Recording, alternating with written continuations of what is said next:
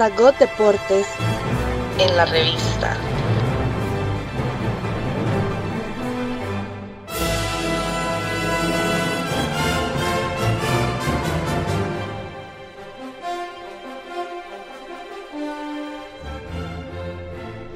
Hola queridos amigos y amigas del espacio deportivo de la revista.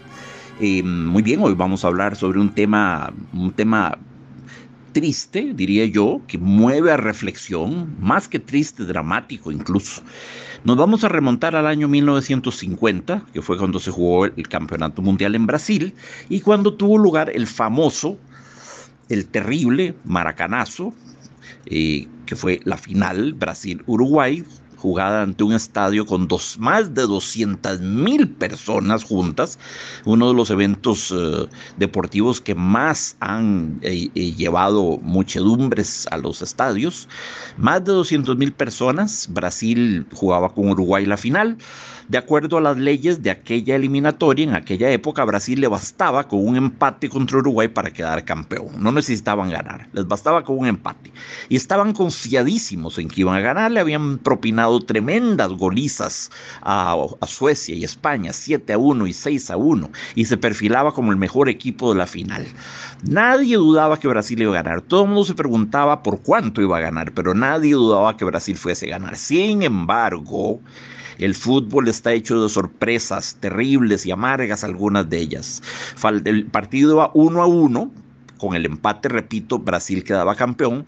Faltando 11 minutos, Alcides Guilla, un puntero derecho de Uruguay, se escapó, se enfiló por el ala derecha y le mandó un disparo raso a la base del poste de mano izquierda del portero Moacir Barbosa, conocido como Barbosiña.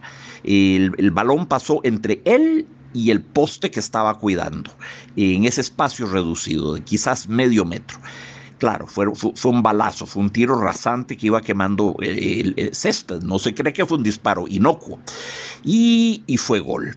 Momento terrible, ya sabemos, silencio absoluto, suicidios colectivos, depresión nacional, la gente le echó la culpa a Barbosa, en primer lugar acudieron al viejo racismo dijeron que Barbosa por ser negro no debía jugar en la selección, que la selección no había ganado porque tenía demasiados negros, no se fijaron que la selección de Uruguay campeona tenía igual cantidad de negros y quedó campeona, entonces eso bota completamente esa ridícula falacia. Eh, la verdad es que la negritud en Brasil no sería justa y preciada hasta que apareciera el fenómeno Pelé, ocho años más tarde, en el 58. Pero en esta época todavía estábamos en una época muy, muy difícil para la negritud en, en el Brasil. Eh, Barbosa fue votado, fue declarado el mejor portero del torneo para que vean ustedes la calidad que tenía no era un mal portero, no era un mal arquero, era un porterazo, pero bueno, sucedió, sucedió que le metieron ese gol faltando 11 minutos, el partido se fue 2 a 1 a favor de Brasil, Brasil ya no pudo remontar ese marcador en medio de un nerviosismo atroz y la culpa toda se la echaron a Barbosa, a Barbosiña. Era preciso un chivo expiatorio y nada podría ser mejor que tomar al portero para ese ingrato, ingrato rol. Eso fue en 1950.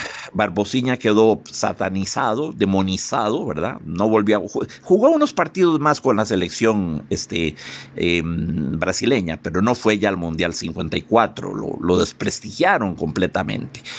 Eh, pasaron 32 años de ese evento, este, eso fue en el 1950, como decíamos, corría el año 1972, 32 años más tarde, y Barbosa se paseaba un buen día por un supermercado de Río de Janeiro comprando legumbres y frutas, y vio que a lo lejos, oigan esto amigos, vio que a lo lejos una madre se inclinaba y le decía a su chiquita, ves a ese hombre allá, ves ese hombre que está comprando verduras, él es el culpable, él es el responsable de que Brasil haya llorado, de que todo nuestro país haya llorado ese infausto día de junio de 1950. Es por él que Brasil lloró.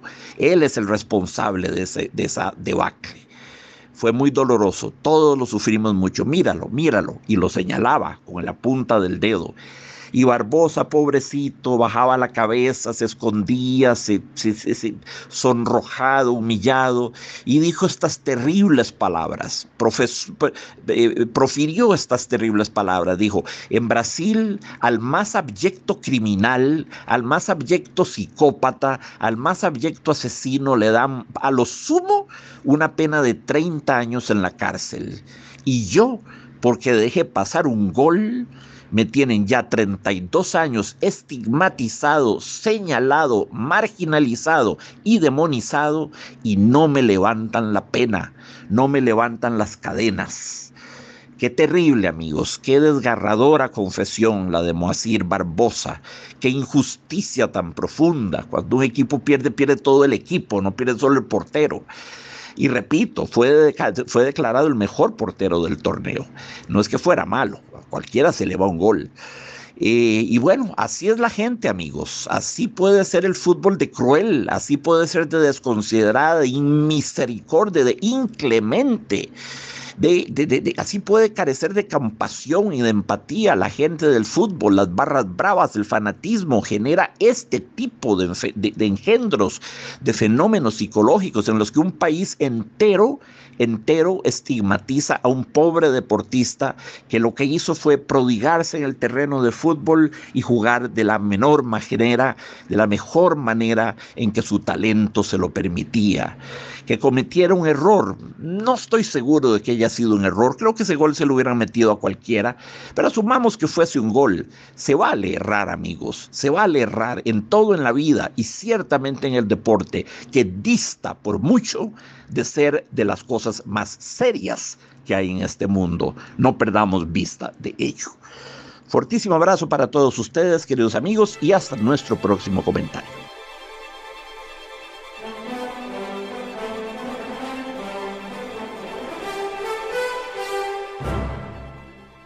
Sagot Deportes en la revista CR todas las semanas.